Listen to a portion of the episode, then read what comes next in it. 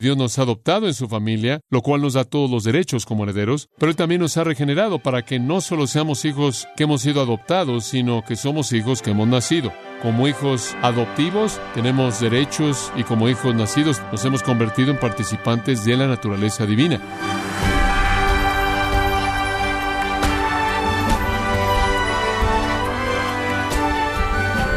Sea usted bienvenido a Gracia a vosotros con el pastor John MacArthur. El Espíritu Santo, además de haber liberado a los creyentes del pecado y de la muerte, capacitándolos para obedecer a Dios, también ha garantizado su futura glorificación en la eternidad de cada uno. Pero ¿cómo debe vivir cada cristiano genuino a la luz de esta verdad? El día de hoy el pastor John MacArthur, en la voz del pastor Luis Contreras, nos enseñará el rol que el Espíritu Santo tiene en la salvación de los creyentes en la serie Adoptado por Dios, en gracia a vosotros. Vamos a abrir nuestras Biblias de nuevo al octavo capítulo de Romanos, conforme continuamos viendo el ministerio del Espíritu Santo. He sido tan bendecido y tan alentado al estar viendo al Espíritu Santo y su ministerio en la vida del creyente. Estoy tan agradecido por la respuesta que estoy recibiendo de ustedes, muchas respuestas personales de personas que han salido de iglesias en el pasado en donde el Espíritu Santo es, insultado, en donde el Espíritu Santo es blasfemado, en donde el ministerio del Espíritu Santo y persona es mal representado. Y simplemente es maravilloso oír los comentarios refrescantes, consoladores, alentadores de personas que están comenzando a entender la verdad acerca de su ministerio y pueden adorarlo como Él debe ser adorado, como Él debe ser adorado. Y entonces me he estado deleitando simplemente en el privilegio que he tenido de sacar libros de mi repisa que he tenido a lo largo de los años de la persona del Espíritu Santo, la doctrina del Espíritu Santo, y simplemente ver esos libros He visto varios libros simplemente para mi propia lectura, simplemente en cierta manera para enriquecer mi propia mente, mi propio corazón y en cierta manera reiniciar en mi propia mente un entendimiento sano, bíblico y una teología del Espíritu Santo. Ha sido muy refrescante para mí, me ha ayudado para darle honra y adoración al Espíritu Santo, lo cual me hallo a mí mismo haciendo en cierta manera a nivel regular a lo largo inclusive del día, simplemente agradeciéndole al Espíritu Santo por todo lo que Él está haciendo en mi vida. Por otro lado de eso es descubrir cómo el Espíritu Santo ha sido mal representado en la iglesia cristiana contemporánea en la actualidad, y es igualmente desalentador, así como la verdad desalentadora. Hice una especie de investigación el otro día de las cosas actuales que se atribuyen al Espíritu Santo en el movimiento carismático, y quizás inclusive extendiéndose un poco más allá de eso. Y terminé con una lista de cosas que son los ministerios del Espíritu Santo, que básicamente son atribuidos al Espíritu Santo y su obra en la vida de los creyentes. La lista va así. Derribar a gente al suelo, hacer que la gente se ría sin control, hacer que la gente se sienta como si estuviera en un shock eléctrico, como si su calor corporal estuviera ascendiendo, hacer que la gente caiga en una especie de hipnosis de un hechizo hipnótico y algunas veces en trances que duran por horas. Después hay convulsiones del Espíritu Santo e hipo del Espíritu Santo. Hay algunos que dicen que el Espíritu Santo, cuando Él viene sobre ti, actúas como si estuvieras borracho, te tambaleas, te tropiezas sobre cosas, inclusive te puedes caer en un estado de semiconciencia. El Espíritu Santo también puede hacer que tú te sacudas y tiembles y tengas una parálisis temporal. El Espíritu Santo, si viene sobre ti, puede causar que hables cosas absurdas, balbuceo, inclusive él puede hacer que hagas sonidos de animal como un pollo o un pato o un perro. El Espíritu Santo puede hacer que rompas tu ropa. El Espíritu Santo puede levitarte de tal manera que puedes subir en el aire a varios metros y moverte al otro lado de el lugar en donde estás. En un caso, tus zapatos van a ir en la dirección opuesta. El Espíritu Santo puede capacitar y motivar a un sanador a golpearte con toda su fuerza en medio de tu estómago para poder sanarte o quizás Él te golpea en la quijada, inclusive te golpea en el rostro, dependiendo en dónde tu necesidad está de ser curado. Y después está el Espíritu Santo cacheteando, lo cual es un poco menos dramático y doloroso. Hay saltos en el Espíritu Santo y baile del Espíritu Santo. Y por cierto, este Espíritu Santo quien hace todo esto puede ser tuyo. Y si tú envías tu dinero a los evangelistas, así será. Y recordé el octavo capítulo del libro de Hechos, en donde Simón el mago viene y le ofrece a los apóstoles dinero.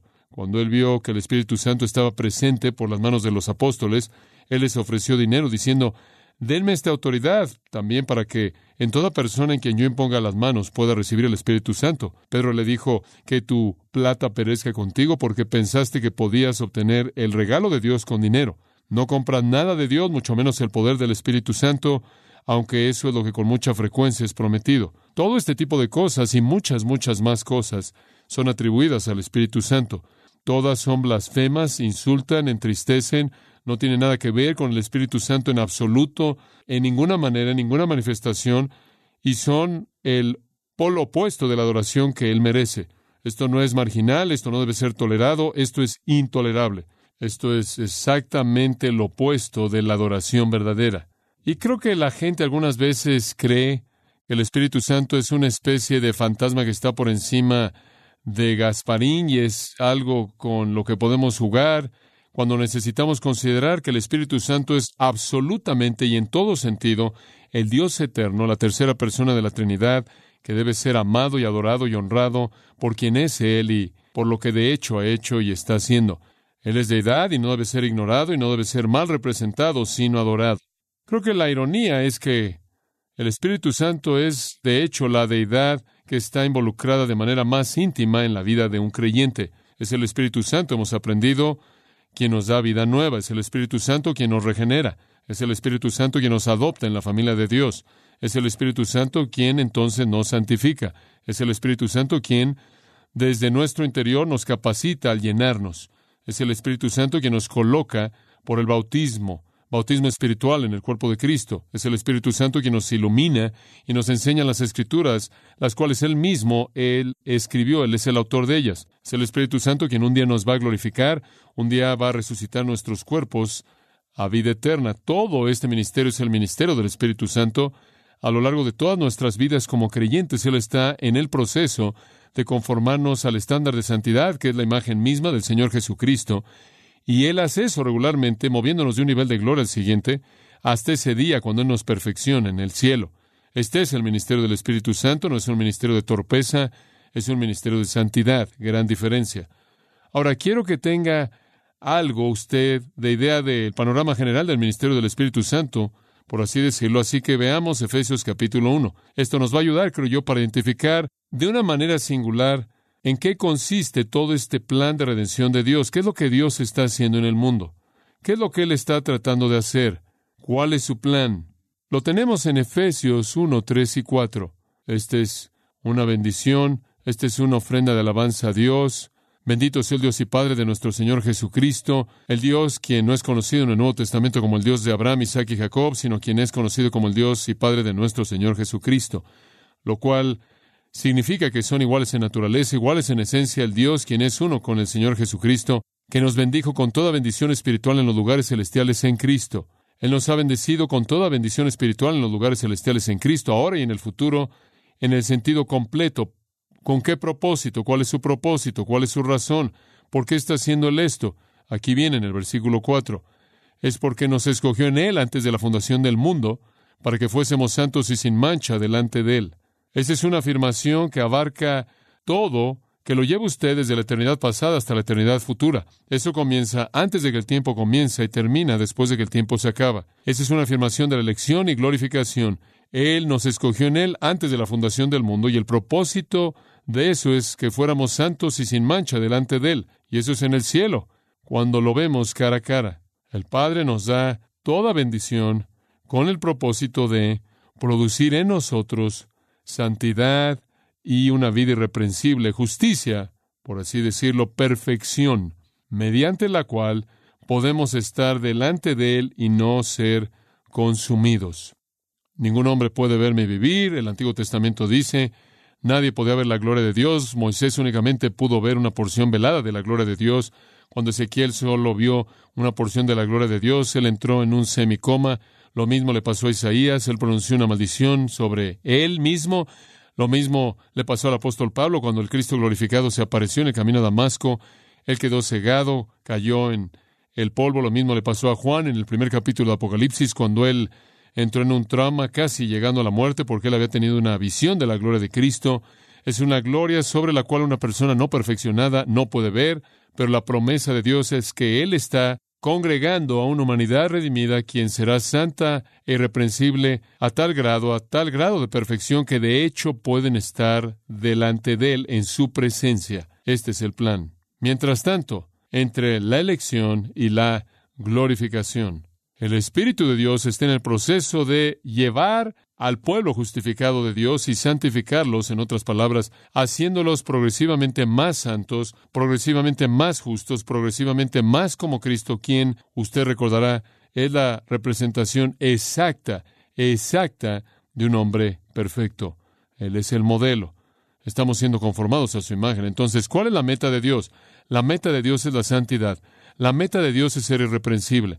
La meta de Dios es una justicia absolutamente perfecta que nos capacita a estar en su presencia. Este es el plan de redención iniciado por Dios, producir a dichas personas que estarán con Él para siempre en la gloria para servirlo y honrarlo. Esto es iniciado por Dios, demostrado por Cristo, después ratificado por Cristo en la cruz, y todo es aplicado por el Espíritu Santo. Es el Espíritu Santo quien nos da vida, es el Espíritu Santo quien nos resucita para la gloria y es el Espíritu Santo quien nos santifica entonces es el Espíritu quien está operando en nosotros, como vimos en 2 Corintios 3, 18, moviéndonos de un nivel de gloria al siguiente, al siguiente, conforme vemos la gloria de Cristo. Él es el modelo, Él es la imagen. El Espíritu Santo, dijo Jesús, vendría y nos mostraría las cosas acerca de Cristo. Y conforme vemos a Cristo, el Espíritu nos cambia su imagen. Y un día, como vemos en Romanos 8, y usted puede pasar ahí ahora, un día aquellos de nosotros que hemos sido predestinados y llamados y justificados, versículo 30 dice, seremos glorificados. ¿Cómo será la glorificación? Versículo 29. Hemos sido predestinados para ser conformados a la imagen de su Hijo. Esa es la obra de Dios en la redención. Crear una humanidad redimida que reflejará a su Hijo. Será parecida a la familia. Y la última vez aprendimos, ¿no es cierto?, que Dios nos ha adoptado en su familia, lo cual nos da todos los derechos como herederos, pero Él también nos ha regenerado para que no solo seamos hijos que hemos sido adoptados, sino que somos hijos que hemos nacido. Como hijos adoptivos tenemos derechos y como hijos nacidos tenemos la naturaleza. Nos hemos convertido en participantes de la naturaleza divina. Y ahora el Espíritu Santo nos está haciendo, nos está conformando a la semejanza de la familia, haciéndonos que nos veamos como nuestro hermano Jesucristo. Esta es la obra del Espíritu. Entonces el Espíritu no está interesado en torpeza, Él está interesado en santidad. Él está interesado en la semejanza a Cristo. Ahora, en Romanos capítulo 8 hemos visto varios elementos de esto. El Espíritu Santo nos libera del pecado y la muerte, vimos eso en los versículos 2 y 3. El Espíritu Santo nos capacita para cumplir la ley, versículo 4. El Espíritu Santo cambia nuestra naturaleza, versículos 5 al 11. El Espíritu Santo nos capacita para la victoria sobre el pecado, versículos 12 y 13. Y después, la última vez, el Espíritu Santo nos adopta a la familia de Dios como hijos, versículos 14 al 16. Y todo esto es el ministerio del Espíritu Santo por el cual le damos alabanza y gratitud. Ahora llegamos al punto final. El Espíritu Santo asegura nuestra gloria eterna. El Espíritu Santo asegura nuestra gloria eterna. Y eso es los versículos 17 al 30. Y después los versículos 31 al 39 son, en mi juicio, el resumen más grande de clímax de bendición de las glorias de la salvación que están en cualquier lugar de las Escrituras. Es una respuesta de la obra poderosa del Espíritu Santo. Por ahora, versículos 17 al 30, vamos a estar viendo cómo el Espíritu Santo asegura nuestra gloria eterna. Usted verá que el Espíritu Santo es designado como primicias, las primicias del Espíritu. Ese es un concepto muy importante. Un granjero siempre sabía cómo iba a ser la cosecha cuando las primicias aparecían. Los primeros frutos eran una señal de cómo sería el resto del fruto. Y el Espíritu Santo es dado a nosotros y toda su gloria y todas las bendiciones que Él trae es únicamente un primer fruto, únicamente una promesa, solo una probada, solo una garantía del resto de las cosas que Dios ha preparado para aquellos que le aman. El Espíritu Santo también es llamado la promesa, arrabón, garantía, arras. La palabra es la palabra para anillo de compromiso. Enganche y seguridad del Espíritu Santo es el anillo de compromiso que prueba que la boda se va a llevar a cabo. El Espíritu Santo es el enganche. Dios va a hacer el resto de los pagos cuando lleguemos a la gloria. Él es la garantía. El Espíritu Santo también es llamado el sello. Esto es el sello de Dios de autenticidad, de autoridad, de posesiones. Es el sello del Espíritu Santo. Somos sellados por el Espíritu. Tenemos la promesa del Espíritu. Tenemos las primicias del Espíritu. Segunda de Corintios 1, versículo 21. el que nos establece con vosotros en Cristo y nos ha ungido es Dios quien nos ha sellado y nos dio al Espíritu en nuestros corazones como una promesa. Ahí usted tiene sello y promesa en el mismo versículo, 2 Corintios 1:22. Entonces el Espíritu Santo está en nosotros para sellarnos como el enganche, la garantía de nuestra gloria eterna venidera. Este es su ministerio para nosotros. Ahora, simplemente resumiendo todo lo que hemos dicho, la libertad que tenemos del dominio del pecado en nuestras vidas, el poder para hacer lo que es correcto, el deseo de colocar nuestras mentes en las cosas del Espíritu, la fortaleza para superar la carne, los gozos y confianza cierta de ser hijos, todas estas cosas son la obra del Espíritu Santo en la regeneración y la santificación, y todas son una garantía de la obra de la glorificación venidera. Filipenses 1.6 dice, el que comenzó en vosotros la buena obra la perfeccionará hasta el día de Jesucristo. La obra únicamente ha comenzado y será completada. Esa es la razón por la que Pablo comienza el capítulo diciendo, así que no hay condenación para los que están en Cristo. Se nos asegura de que no hay condenación, se nos asegura en contra de cualquier condenación futura por la promesa de Dios y la operación del Espíritu Santo. Entonces el Espíritu Santo está en nosotros para asegurarnos a lo largo de esta vida hasta el final y después llevar nuestros espíritus a la presencia de Dios y un día resucitar nuestros cuerpos para unirse a esos espíritus, para que para siempre estemos ante la gloria completa, refulgente de la presencia de Dios en el cielo de cielos y servirlo y adorarlo ahí. Vamos, estamos en el camino a la gloria y el Espíritu Santo es nuestro protector en el proceso. Nos dirigimos a la gloria, queridos. Y lo que eso quiere decir es que seremos como el hombre perfecto, Jesucristo. Primera de Juan 3.2, seremos como Él cuando le veamos como Él es. Tendremos un cuerpo en semejanza al cuerpo de la gloria suya, Filipenses 3, 20 y 21. Hemos sido elegidos desde antes de la fundación del mundo para ser santos e irreprensibles delante de Él, y nadie se pierde en el proceso. Juan 6 dice, todo lo que el Padre me da vendrá a mí, y no perderé nada. Yo no pierdo a ninguno de ellos, sino que los resucito a todos en el día postrero por el poder del Espíritu Santo, como Romanos 8:11 dice. Es el Espíritu quien resucitó a Cristo de los muertos, quien también nos resucitará de los muertos. Entonces, ¿cuál es el punto de la salvación? Es que seamos llevados a la presencia de Dios para estar delante de Él y ver la totalidad de su gloria, brillando desde su trono en la Nueva Jerusalén, en el centro del nuevo cielo y la nueva tierra, y estar con Él para siempre, estar con Él para siempre. Cuando un hombre viene al mundo, Él no tiene gloria, estamos destituidos de la gloria de Dios, como Pablo dice en Romanos, Estamos muy destituidos de la gloria de Dios, no podemos alcanzar eso, no tenemos gloria. Es una marca muy, muy desvanecida esa imagen de Dios, la cual llevamos a partir de nuestra creación original. Ha sido terriblemente dañada y distorsionada, pero en Cristo podemos tener gloria. En Cristo podemos volvernos gloriosos. En Cristo literalmente compartimos la gloria misma de Dios en el Antiguo Testamento Dios dijo, no daré mi gloria a otro, no compartiré mi gloria con otro, con otro ídolo, con otro Dios falso, no, pero Él va a compartir su gloria con su pueblo. Vivimos, Pablo dice, en la esperanza de gloria, Cristo en vosotros, la esperanza de gloria. Todavía no somos gloriosos en el sentido completo, aunque hemos probado esa gloria, esa gloria ha venido a nosotros, el Espíritu vive en nosotros, esa gloria aún no es manifiesta, esa es la razón por la que Romanos 8 dice el mundo entero no ha visto la manifestación gloriosa de los hijos de Dios. Estamos velados en este momento, estamos velados, estamos cubiertos. Pueden vernos caminando por la calle y no ven ninguna gloria, pero un día seremos glorificados de manera total y seremos como Cristo. Esa es la meta de la salvación. A los que Él predestinó serán a los que Él glorificará. Entonces el Espíritu Santo ha establecido residencia en nosotros para guardarnos, para mantenernos seguros a lo largo del proceso santificador hasta la gloria. Él es el sello, la garantía, el anillo de compromiso, el enganche, las primicias de nuestra gloria venidera. Y todo esto está basado en el hecho de que hemos sido hechos hijos, para que la gloria que será nuestra un día es dada a nosotros como una herencia de nuestro Padre. Hemos sido adoptados en la familia de Dios, hemos nacido en la familia de Dios, somos hijos en ambas maneras, y somos hijos para que podamos recibir gloria. Somos los hijos de Dios con derechos completos a compartir todo lo que Dios posee. Es una realidad magnífica. Ahora veamos los versículos 17 y 18. Estamos hablando aquí de herencia, versículo 17, y si hijos, también herederos, herederos de Dios y coherederos con Cristo, si es que padecemos juntamente con Él, para que juntamente con Él seamos glorificados. Pues tengo por cierto que las aflicciones del tiempo presente no son comparables con la gloria venidera que nosotros ha de manifestarse. Entonces el versículo 18 termina hablando de gloria incomparable, gloria que no tiene comparación. También sabemos que esa gloria que tendremos con Él es nuestra herencia. Somos herederos de Dios, coherederos con Cristo, y lo que heredamos es gloria. Eso es lo que heredamos. Ahora, veamos y dividamos eso un poco en ese texto simple y hablemos del hecho de nuestra herencia, el hecho de nuestra herencia. Esta es una promesa para usted.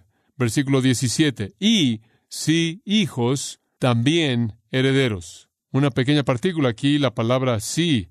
Esa es una construcción en el griego. Cuando usted tiene esta partícula, usted tiene lo que se llama una condición cumplida. Y una condición cumplida no es una condición sí. Una condición cumplida es una condición debido a. Entonces este versículo debería leerse de esta manera. Y debido a hijos, esa es una condición cumplida, como sabemos eso, porque acabamos de cubrirlo en los versículos 14, 15 y 16. Somos hijos. Versículo 16 termina, somos hijos de Dios. Versículo 14 termina, que somos hijos de Dios. Hemos sido adoptados, tenemos todo derecho de clamar Abba, Padre. Y debido a que somos hijos, y esa es una realidad, esa es una condición cumplida, somos entonces herederos. Somos herederos. Gálatas 3:26 dice, todos vosotros sois hijos de Dios por fe en Cristo Jesús. Usted no es un hijo de Dios al nacer en el mundo, usted es un hijo de Dios y un heredero por la fe en Cristo Jesús. Gálatas 3:26. Y si usted es un hijo, un hijo de Dios, usted entonces es un heredero. Usted es un heredero también. Ahora, recuerde las leyes de adopción romanas. Un hijo adoptado no era inferior a un hijo que nacía de manera natural, un hijo que nacía en la familia. De hecho, los hijos que eran adoptados con frecuencia eran adoptados porque los padres querían un hijo superior a los que ya tenían. Entonces, cuando alguien escogía adoptar a un hijo, era porque querían seleccionar a ese hijo de manera deliberada para el beneficio futuro y bienestar de la familia y ese hijo tendría todos los derechos a la herencia iguales a los hijos que habían nacido de manera natural en esa familia. El hecho era que ese hijo que era adoptado era por lo menos igual y en muchos casos era visto como superior a los otros hijos. En la tradición judía, la herencia era de una porción doble para el hijo mayor. Si habían dos hijos, el mayor recibía dos tercios y el más chico recibía un tercio. El hijo mayor recibía una doble porción de la herencia. Ese no es el caso en la ley romana. Nada en la historia romana indica eso. Lo que tenemos en la ley romana, que todavía podemos encontrar, es que todos los hijos recibían la misma herencia. Había un nivel igual de herencia en el sistema romano y eso era para los hijos adoptados también. Esa era la ley sea que la siguieran o no, todo el tiempo obviamente podía ser debatido. Entonces Pablo está usando la costumbre romana en su analogía aquí, y lo que él está diciendo es que bajo la ley romana, todos los que son hijos, bajo la analogía de la ley romana, todos los que son hijos de Dios son herederos iguales, todos herederos por igual. Sí, hijos o debido a que son hijos, hijos herederos también. Y por cierto, según la ley romana, algo recibido por herencia era algo que estaba más seguro de lo que era poseído por compra. Si usted recibía algo por herencia, esa era la posesión más segura que usted jamás podía tener, y eso es lo que Pablo está diciendo. Como los hijos de Dios se nos ha dado por igual herencia, y está más segura que cualquier otra cosa que pudiéramos ganar por nosotros mismos. De hecho, cualquier cosa que ganáramos por nosotros mismos, lo dejaremos aquí, ¿verdad? Debido a que somos hijos, por lo tanto somos herederos. Para ayudarle con eso un poco, Gálatas 4 es un buen pasaje, y simplemente voy a comenzar a leer en el versículo 4. Cuando la plenitud del tiempo vino, Dios envió a su Hijo, nacido de mujer, bajo la ley, para que pudiera redimir a aquellos que estaban bajo la ley. ¿Y en qué consiste esta redención? Para que recibiéramos la adopción como hijos. En otras palabras, para eso es la salvación para traernos a la familia. Adoptarnos como hijos nos da todos los derechos y después regenerarnos como hijos nos da la naturaleza y después podemos ser conformados al parecido de la familia para el cual Cristo es el modelo. Y como resultado de la adopción como hijos, Dios envió al Espíritu de su Hijo a nuestros corazones, clamando Abba Padre. Por tanto, ya no sois esclavos, sino hijo. Escuche esto. Y si hijo, entonces un heredero a través de Dios. Este es el hecho de nuestra herencia. Este es el hecho de nuestra herencia. Ese hecho es expresado aún más en las palabras magníficas de 1 Pedro 1, y estas no las debe perder de vista, 1 Pedro 1. Y esto de nuevo es una bendición. Alabanza a Dios, bendito sea el Dios y Padre de nuestro Señor Jesucristo. De nuevo, Dios es el Dios quien es el Padre de Cristo. Esto es su esencia, es la misma. Son uno en naturaleza, la deidad de Cristo siendo enfatizada quien según su gran misericordia, todo esto es misericordia, todo esto es gracia, nos ha hecho nacer. Somos adoptados en Gálatas, somos renacidos, y eso habla tanto de nuestros derechos como de nuestra naturaleza, a una esperanza viva. Literalmente hemos sido salvos a una esperanza viva mediante la resurrección de Jesucristo de los muertos. ¿Cuál es nuestra esperanza viva? Aquí viene, para obtener una herencia, para obtener una herencia.